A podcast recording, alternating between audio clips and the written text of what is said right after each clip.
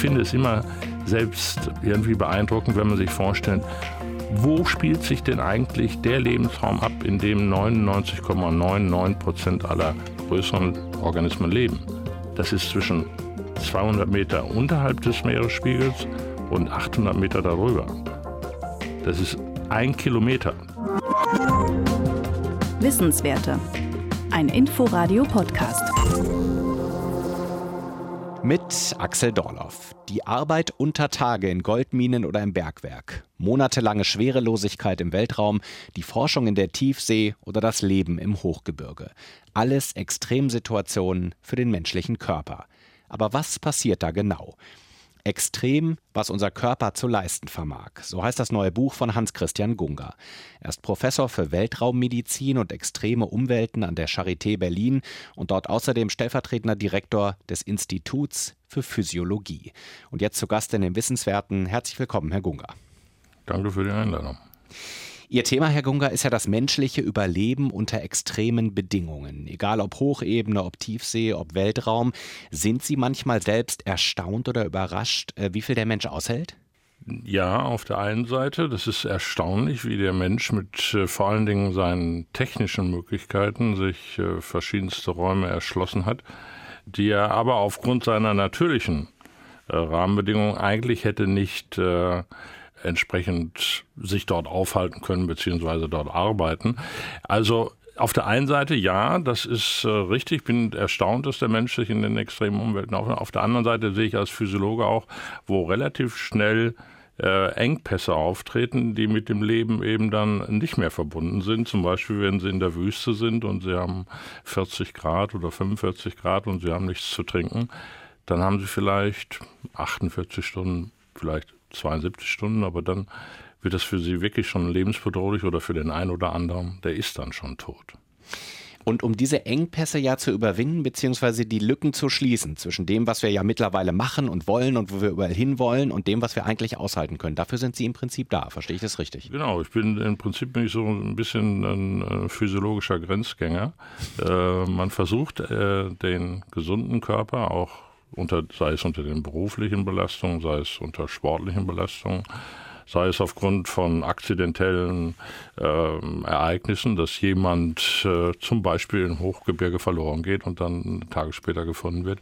Das sind natürlich alles für uns wichtige äh, Informationen, wichtige Modelle, an denen man erkennen kann, wo die Grenzen des Menschen liegen. Ihre Forschung, Sie haben es jetzt teilweise schon, schon erwähnt, Hochgebirge, Wüste, Ihre Forschung hat Sie zu sehr entlegenen und extremen Orten geführt. Welche persönlichen Erfahrungen mit extremen Umgebungen sind Ihnen da besonders in Erinnerung? Wirklich extrem war mein Aufenthalt in der Antarktis. Äh, das ist wirklich ein ganz anderer Kontinent. Das ist ein ganz anderes Leben auch dort. Äh, man äh, ist in einer relativ kleinen Gruppe. Man weiß, dass die nächsten Stationen vielleicht 800 Kilometer, vielleicht auch 1500 Kilometer weg sind. Ähm, da sind sie also maximal isoliert. Äh, die Temperaturen in den Monaten, wo ich war, also Januar, Februar, sind nicht so tief, aber das kann sich sehr schnell ändern. Also das ist sicherlich. Bei welchen Temperaturen waren Sie da? Kurz zwischen. Naja, da ist teilweise da minus 20 Grad, aber das haben Sie hier auch. Ja, also in den Sommermonaten, das sind ja die Sommermonate dort unten, also insbesondere Ende Dezember, Januar, Februar. Dann wird es aber relativ rasch äh, sehr kalt und kann dann unter Umständen minus 50 Grad, vielleicht auch mal minus 60 Grad werden. Das kommt auf die Fallwinde an, die vom Hochplateau herunterkommen. Und Sie kennen nicht nur die Kälte, Sie kennen auch die Hitze. Ja, da war ich eigentlich noch häufiger unterwegs. In den, äh, insbesondere äh, jetzt im Augenblick haben wir ein Forschungsprogramm von der Deutschen Forschungsgemeinschaft finanziert mit äh, elf anderen Instituten von verschiedenen Universitäten in Deutschland, die gemeinsam die Hitzebelastung im Bereich der Subsahara, also sprich insbesondere Burkina Faso und äh, Kenia untersuchen. Das ist ein wichtiges, wie ich auch finde, gesellschaftliches äh, Problem, was da auf uns zukommt aufgrund der Klimaveränderungen und der sowieso sehr hohen Temperaturen hier im äquatorialen Bereich schon heute. Hitze wird äh, immer mehr zum Thema äh, durch den Klimawandel, durch die Auswirkungen des Klimawandels. Hitzewellen kommen häufiger vor, sind intensiver, auch in unseren Breitengraden. Bedroht denn der Klimawandel, kann man das so sagen, unmittelbar unsere Gesundheit? Das habe ich ehrlich gesagt mir schon seit 30 Jahren so ein bisschen auf die Fahnen geschrieben, als wir zunächst erste Untersuchungen auch in Ghana hatten mit meinem äh, damaligen Lehrer, Professor Kirsch, wo wir die Hitzebelastung von ghanaischen Bergarbeitern untersucht haben für die GTZ. Ja, es ist so, der, den meisten ist gar nicht bewusst, dass dieser Klimawandel führt jetzt nicht das, nur dazu, dass bestimmte Lebensräume sich vielleicht verändern in der Vegetation etc. Nein, diese hohen Temperaturen sind für uns Menschen nicht mehr erträglich. Äh, es ist ein bisschen so in der Allgemeinheit äh, das Verständnis, dass zum Beispiel Leute, die jetzt da unten leben, seit 50.000 äh, Jahren vielleicht oder so, dass sie dann wenn jetzt zwei Grad mehr oder drei Grad mehr, dann passen die sich da halt an. Das hat, sagt ja Darwin. Dann äh, werden diejenigen, die da entsprechend äh, äh, Adaptation haben, die werden. Das erste, was passiert, ist in der Evolution nicht, dass die Organismen sich anpassen, wenn Umweltveränderungen sind, sondern sie verlassen diese Umweltveränderungen, weil es viel zu kompliziert ist und viel zu langwierig ist, bis in die Zellen hinunter. Und darum geht es gerade. In den, die zellulären Strukturen sind darauf angewiesen, dass der Mensch jedenfalls Haushaltstemperaturen hat, die kontinuierlich bei 37 Grad sind. Die dürfen also nur ein Grad rauf oder runter gehen. Ein Grad. Jeder kann sich das vielleicht mal vorstellen, wenn er seinen Tee trinkt, also ein Grad mehr oder weniger und er würde ihn schon nicht mehr bekommen. Aber für unsere Zellen im Körperinnern, insbesondere im Gehirn, ist das so. Die sind wirklich darauf angewiesen, dass wir 37 Grad haben. Und wenn das nicht der Fall ist, äh, dann hat der Körper verschiedene Regulationsmechanismen. Also wenn er erhitzt, zum Beispiel beim Sport, da können Sie auch teilweise 38, 39 Grad, wenn Sie körperlich arbeiten. Kurzfristig ja, kurzfristig heißt hier eine Stunde, vielleicht zwei, zwei, drei. Aber wenn das, äh, sagen wir mal, über Tage hinweg geht, und das ist ja auch das, was Sie gerade in der Einleitung angesprochen haben, das mit dem Klimawandel hier und den entsprechenden Hitzewellen, da haben wir dann mehrere Tage hintereinander hohe Temperaturen. Und äh, das äh, Entscheidende und auch äh, gesundheitsproblematische ist, dass diese Temperaturen dann auch nicht in der Nacht absinken, wie es nach einem heißen Tag vielleicht wäre, sondern dass sie weiter sehr hoch liegen. Und diejenigen, die jetzt schon körperliche Vorerkrankungen haben im Herz-Kreislauf, im äh, Ernährungsstoffe, hier insbesondere Diabetes, die können nicht so schnell umschalten dann in den paar Tagen danach und die rutschen mit jedem Tag so einer Hitzewelle äh, tiefer in die Dekompensation hinein und unter Umständen entwickeln sich dadurch äh, lebensbedrohliche Situationen, die sich zum Beispiel mit einem Herz-Kreislauf-Versagen und eventuell auch den tödlichen ausgehen. Wir haben ja leider Gottes in den, in den, seit 2000 mehrere große Hitzewellen auch in Europa erlebt. Ich darf in diesem Zusammenhang nur erinnern an 2003 wo nach wissenschaftlichen Untersuchungen in Europa nahezu 70.000 Menschen an den Folgen einer Hitzewelle, die im August da geherrscht hat, entsprechend gestorben sind. 70.000. Das heißt, anders gesagt, der Klimawandel bringt uns auch an die Grenzen der Anpassung. Äh, in der Tat, das ist so scharf, muss man das schon so formulieren. Der Mensch ist für höhere Temperaturen auf diesem Planeten nicht äh, gemacht. Man kann natürlich sagen, okay, wenn ich jetzt äh, noch mal Millionen Jahre warten würde, aber das Entscheidende ist eben, die Zeitachsen stimmen nicht und es hat sich im Prinzip herauskristallisiert, wenn wir in der Erdgeschichte zurückgehen und ich habe ja irgendwie auch das Privileg gehabt, zwei Studiengänge zu machen, Geologie, Paläontologie und Humanmedizin dass ich aus der Paläontologie weiß, dass diese wesentlichen Einschnitte, Fauneneinschnitte, großen Massensterben in der Regel mit entsprechenden Temperaturveränderungen auf diesem Planeten zum Teil jedenfalls einhergegangen sind. Und das zeigt schon, dass das Leben auf unserem Planeten bestimmten Grenzbereichen Folge leisten muss. Sonst sterben eben Organismen aus. Es werden vielleicht andere kommen, aber wir sehen immer wieder, gerade bei jetzt den sogenannten endothermen Organismen, die eine relativ hohe Temperatur permanent in ihrem Körper haben müssen, anders als jetzt meinetwegen eine Eidechse, die auch mal kurzfristig eine höhere Temperatur haben kann, aber dann auch runterkühlt und dann, wenn die Sonne kommt, dann lädt sie sich wieder auf. Das können wir Menschen so nicht. Also die, die Säugetiere im Wesentlichen sind darauf angewiesen, diese klare Körpertemperatur zu halten. Und äh, das ist nun seit äh, mindestens, sagen wir mal, äh, seit der Entwicklung der Säugetiere vor 130 Millionen Jahren so und hat dann so Paleo, Paläozän, so vor 50, 60 Millionen Jahren, dann entsprechend dazu geführt, dass wir uns auch in alle möglichen Bereiche dieses Planeten ausdehnen konnten, inklusive Bereichen, die für andere Organismen nicht der, zur Verfügung stehen. Aber ich finde es immer selbst ähm, irgendwie beeindruckend, wenn man sich vorstellt, wo spielt sich denn eigentlich der Lebensraum ab, in dem 99,99 Prozent aller größeren Organismen leben? Das ist zwischen 200 Meter unterhalb des Meeresspiegels und 800 Meter darüber. Das ist ein Kilometer. Das ist, wenn ich hier vom Sender na, vielleicht bis zum Olympiastadion. Vielleicht ist das schon viel zu viel. Das ist in der vertikalen, ah, in diesem Saum auf unserem Planeten. Da haben wir, da ist die Temperatur, da ist Luftdruck, da sind genügend andere Organismen, von denen man sich ernähren kann.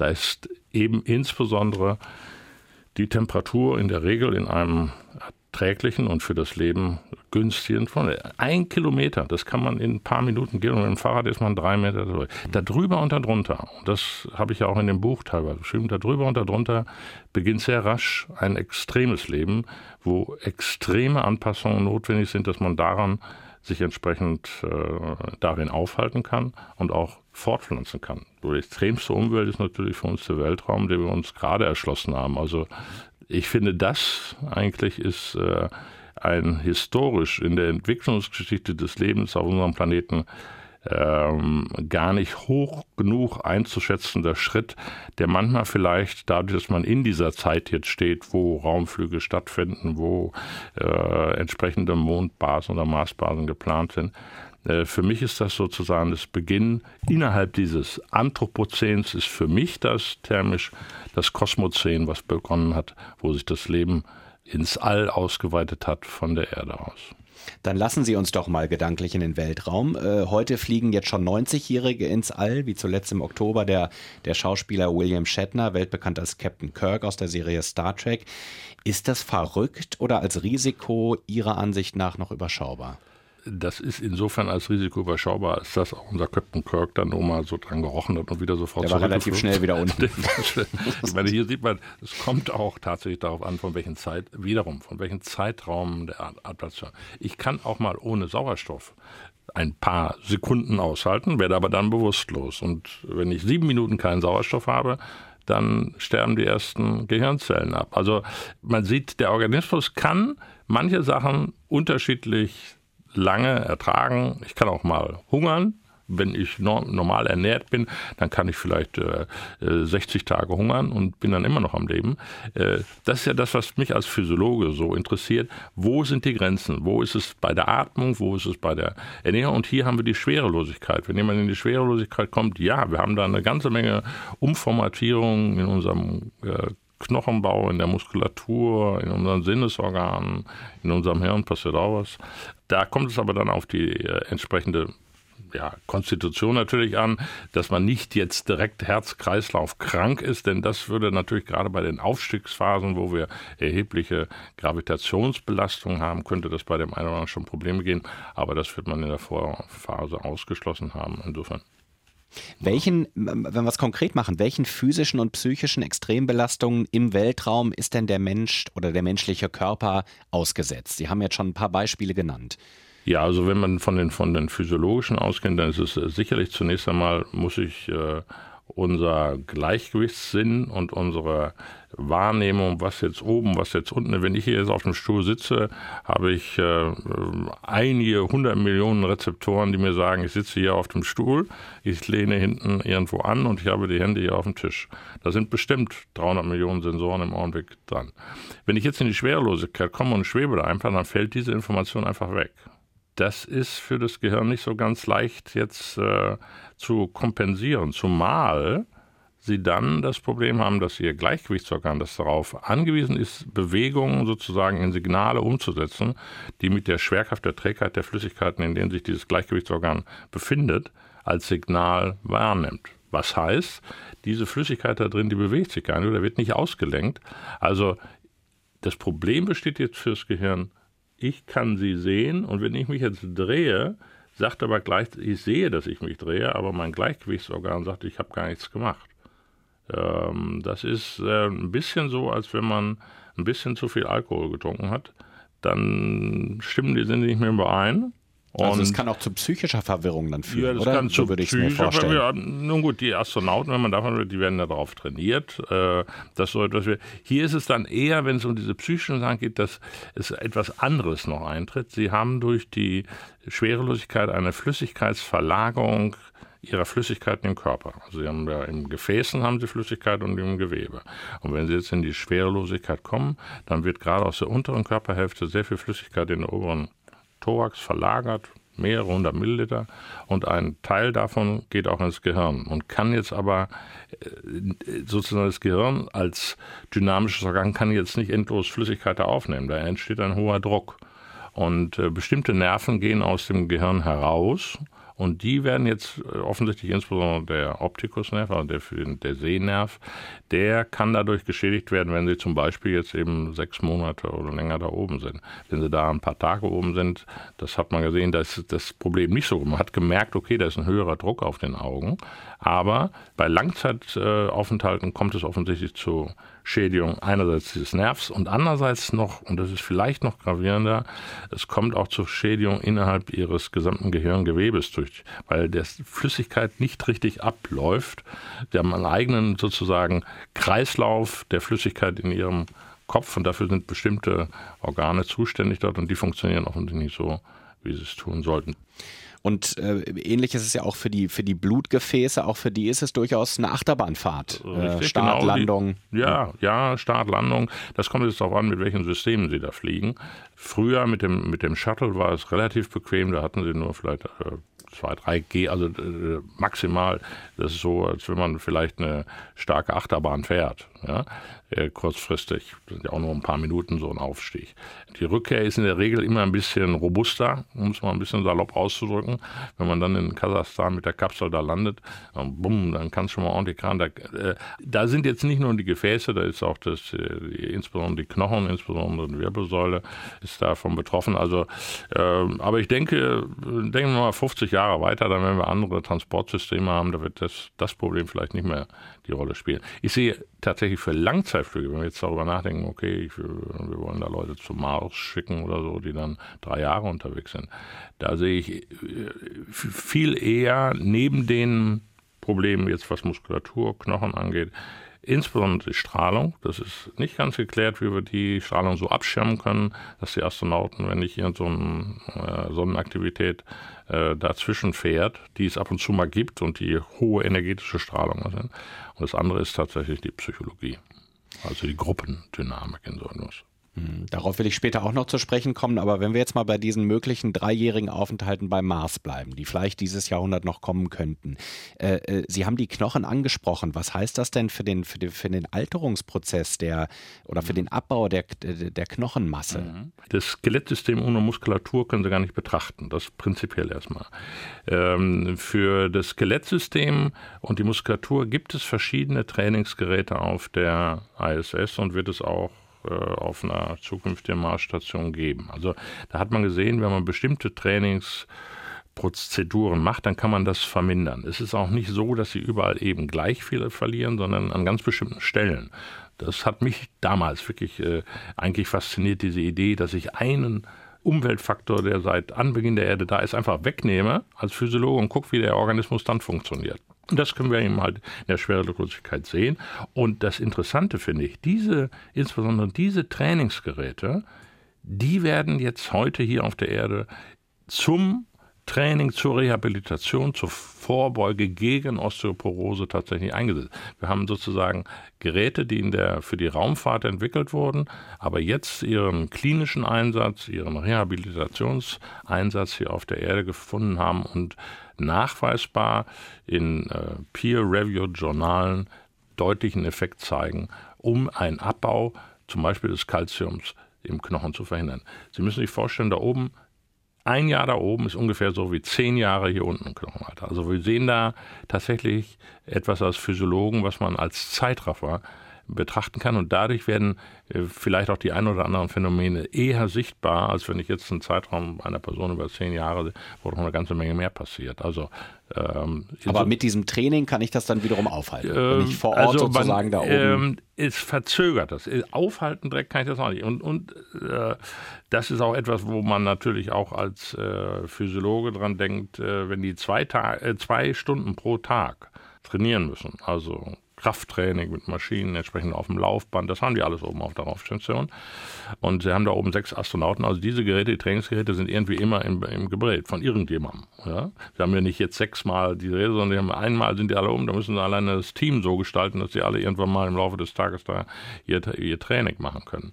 Ähm, aber das geht. Aber ich muss auch sagen, ich bin ein bisschen skeptisch, ob nicht dieses so geforderte Training dort oben nicht wiederum andere Erkrankungen hervorruft, wie zum Beispiel, was wir vorhin gerade besprochen hatten mit dem Hirndruck, der erhöht ist. Wenn ich jetzt tatsächlich sehr große Kraftanstrengungen auf meinem Exercise-Gerät mache als Astronaut und habe sowieso einen hohen Hirndruck, dann könnte es durchaus sein, dass wir vielleicht im Augenblick zu viel machen, indem wir den Astronauten als begleitende Ärzte oder als Team sagen, okay, mach da jeden Tag mindestens eine halbe Stunde. Wir sehen, du hast dann keine Ab oder einen verringerten Abbau der Muskelmasse. Ja, toll. Aber wenn ich hier oben im Hirn entsprechend höheren Druck habe, der da zur Schädigung führt, finde ich das nicht so eine tolle Lösung. Das heißt, es bleibt also so was, oder so ein Risiko. Was, da ist, das ist im, im, im, das ist sozusagen, das ist laufende Forschung, äh, wo man jetzt abwägen muss, mache ich da vielleicht was, eigentlich was Gutes vor, aber auf der anderen Seite äh, vielleicht mir was anderes einfange. Ja. Mhm. Was Sie auch im Blick haben müssen da oben ist, äh, Astronauten leiden ja im Prinzip ständig unter Fieber. Das äh, ist aber. Ja, das ist an sich, an sich der Ausdruck Fieber ist nicht, ist, der ist sehr plakativ, wenn man sagt, okay, die haben Space-Fieber oder sie haben ein Weltraumfieber, weil das natürlich aus einer Historie kommt, wo man das eigentlich anders verortet. Aber das ist so ein knackiger Begriff. Äh, Fieber ist tatsächlich sozusagen äh, etwas, was dort auftritt in ganz geringer Form. Also die Körpertemperatur wird auf einen höheren Punkt eingestellt. Das ist eigentlich das, was auch beim Fieber passiert. Also der Körper, wie gesagt, hat normalerweise 37 Grad und jetzt haben wir beobachtet im Rahmen von Langzeitstudien über vier Jahre bei allen Astronauten, ob Männern, ob Frauen, die oben sind, die haben einen langsamen Anstieg in den ersten ähm, 60, 70 Tagen und haben dann eine Temperatur, die liegt immer bei 38 Grad, 38,2, also in Ruhe. Und wenn Sie jetzt sich vorstellen, dass Sie dann auch körperlich da oben arbeiten, dann steigt die Temperatur sehr, sehr schnell nahe 40. Wir haben mm, Messungen, wo bei leichter körperlicher Arbeit auf dem Ergometer nach acht Minuten schon Temperaturen über 40 Grad gemessen wurde. Das ist natürlich nicht so unproblematisch, insbesondere dann, wenn man daran denkt, dass vielleicht der eine oder andere eben nicht nur acht Minuten schwer arbeiten muss, sondern vielleicht mal zwei, drei Stunden für irgendeinen Einsatz oder so. Äh, in der Tat, da ist es aber auch im Augenblick noch nicht klar, woran das da liegt. Ist das bedingt durch die Strahlung? Haben die, wir sehen im Blut, dass wir erhöhte Entzündungsparameter haben, die sprechen für eine sogenannte Art von Fieber. Aber äh, auch die Sache ist ungeklärt und muss meiner Meinung nach geklärt werden, bevor ich da Leute zum Mars schicke äh, mit einer erhöhten Temperatur. Also ähm, da gibt es noch viel zu forschen. Und zu diesen ganzen äh, Forschungsansätzen äh, äh, kommen auch noch die psychologischen Auswirkungen, die eine große Rolle spielen. Ist das nicht noch viel unberechenbarer? Weil das so unberechenbar ist, hat man gerade, oder muss man umgedreht, man müsste so sagen, es sind zwei Nationen, die sich sehr früh dafür interessiert haben. Das waren einerseits die russischen Raumfahrer, die haben schon in den 60er Jahren angefangen, äh, Personen zu isolieren auf äh, Stationen auf der Erde um zu sehen, wie die Gruppen da zusammen, wie die, wie die psychische Belastung der. Die Amerikaner haben das nie so im Vordergrund, die hatten auch eher mal Kurzzeitflüge. Sie haben dann meistens militärisches äh, Flugpersonal dafür ausgewählt, das schon so besonders gestrickt ist, wenn man das mal so salopp aussagen sagen darf. Die haben aber, die haben nicht unbedingt diesen Langzeiteffekt im Auge gehabt. Die Europäische Raumfahrtbehörde hat dann aktiv seit den äh, 1990er Jahren eigentlich alle zwei, drei Jahre äh, Isolationsstudien durchgeführt, wo Mediziner, Psychologen, Soziologen, äh, Ernährungswissenschaftler Kleingruppen in Isolation gebracht haben und dann geschaut haben, wie funktioniert jetzt eine Gruppe von sechs Leuten, die nur Männer sind, oder eine Gruppe von zehn Leuten und einer Frau oder gemischt äh, drei und drei. Wie harmonisiert das oder wann harmonisiert es nicht? Das ist ja auch interessant. Ich meine, bei jeder dieser Langzeitmissionen kann man davon ausgehen, es gibt irgendwann Stress in so einer Gruppe. Es kommt darauf an, wie bin ich darauf vorbereitet und gibt es besondere Phasen, die man vielleicht identifizieren kann, wo es besonders zu Konflikten kommt. Und da kommen die Studien aus äh, der Antarktis dazu, wo man von, von Gruppen weiß, dass so im letzten, man nennt das das sogenannte Third Quarter Syndrome, also wenn sie ein Jahr sind, dann haben sie meistens so nach dem siebten, achten, neunten Monat, da haben sie die meisten Probleme in der Gruppe. Da haben nun die einen oder anderen Psychologen auch gesagt, okay, das kann vielleicht auch ein Problem nur in der Antarktis sein, das muss nicht etwas was für Astronauten auftauchen, weil sie dann da unten die längste Phase der, der Dunkelheit auch gehabt haben. Das ist natürlich da oben ein bisschen anders. Aber es ist eine interessante Beobachtung, dass Menschen, die in Kleingruppen sind, zu besonderer Zeit besonders neigen, entsprechende Konflikte aufzubauen oder sich Konflikte bis dahin aufgebaut haben, die dann zum Ausdruck Ausbruch kommen. Also ja, man weiß um diese Psychologie, viel schwieriger ist es immer noch, jetzt die richtigen Leute dafür auszuwählen und sich sicher zu sein, dass die auch wirklich äh, so gut miteinander harmonisieren. In der Regel klappt das. Es hat einige Raumfahrtmissionen gegeben, da hat das nicht geklappt, obwohl man sie alle entsprechend ausgewählt hat. Aber in der Regel äh, sind schon die entsprechenden Testverfahren so, dass man äh, heute da jetzt nicht nur die besten mit den physischen Voraussetzungen, sondern die psychologisch am besten zusammenpassenden Gruppen. Äh, früher hat man sozusagen Select Out gemacht, wie das so gerne heißt. Okay, der, der ist kurzsichtig oder der ist zu groß oder der ist zu klein und äh, der diese oder jene verändert und dann raus, das Sekt raus. Heute würde man sagen, okay, wenn der äh, aber psychisch gut in die Gruppe passt, dann nehmen wir den dazu, weil das dann stimmt die Mischung in dem Team. Also das ist ein Select-In, das hat jetzt im Prinzip, das ist seit den 90er Jahren oder den 80er Jahren auch Standard bei den Raumfahrtbehörden, wo man das als Verfahren hat, um die entsprechenden Gruppen zusammenzustellen. Denn letztlich davon hängt das natürlich ab. Ja, wenn Sie da, äh, da können Sie so intelligente Leute wie, wie noch haben oder so physisch stark, äh, wenn der eine sich aufregt darüber, dass die sich heute neben ihn setzen, weil sie es gestern schon gemacht haben und äh, sie offensichtlich wieder eine Art zu essen haben, die ihm wahnsinnig auf den Keks geht, dann äh, dreht der, drehen die nach dem dritten oder vierten Tag drehen die durch. Und mhm. diese Geschichten, die gibt es natürlich. Und man versucht daraus zu lernen, dass man das entsprechend äh, verhindern kann. Mhm. Weil das kennt das ihr ja auch wahrscheinlich, wenn er irgendwo mal auf dem Boot war oder so. Da, da mhm. können so Kleinigkeiten, ja, wie jemand sich die Zähne putzt oder so. Da, boah, da, da habe ich dem doch schon fünfmal gesagt, dass das nicht so. Oder er soll seine Sachen dorthin legen oder so. Das sind ja so Kleinigkeiten, ja, so, so, so Dinge, die man gar nicht unbedingt im Auge hat, aber die bei solchen längeren, isolierten Sachen äh, eine unglaubliche Dynamik entfalten können mhm. und dann schwer zu handeln sind. Aber dafür das heißt, trainiert man die. Wenn wir da mal festhalten, also die Risiken bleiben hoch, die, die physischen, die physiologischen als auch die psychischen. Die Auswahl ist umso wichtiger, sagen Sie, dieser Leute. Dann steht aber dagegen, dass wir jetzt in ein Zeitalter kommen, wo Milliardäre ja sich ein Wettrennen liefern, privat ins All zu kommen, wo einige reden vom Zeitalter des Weltraumtourismus.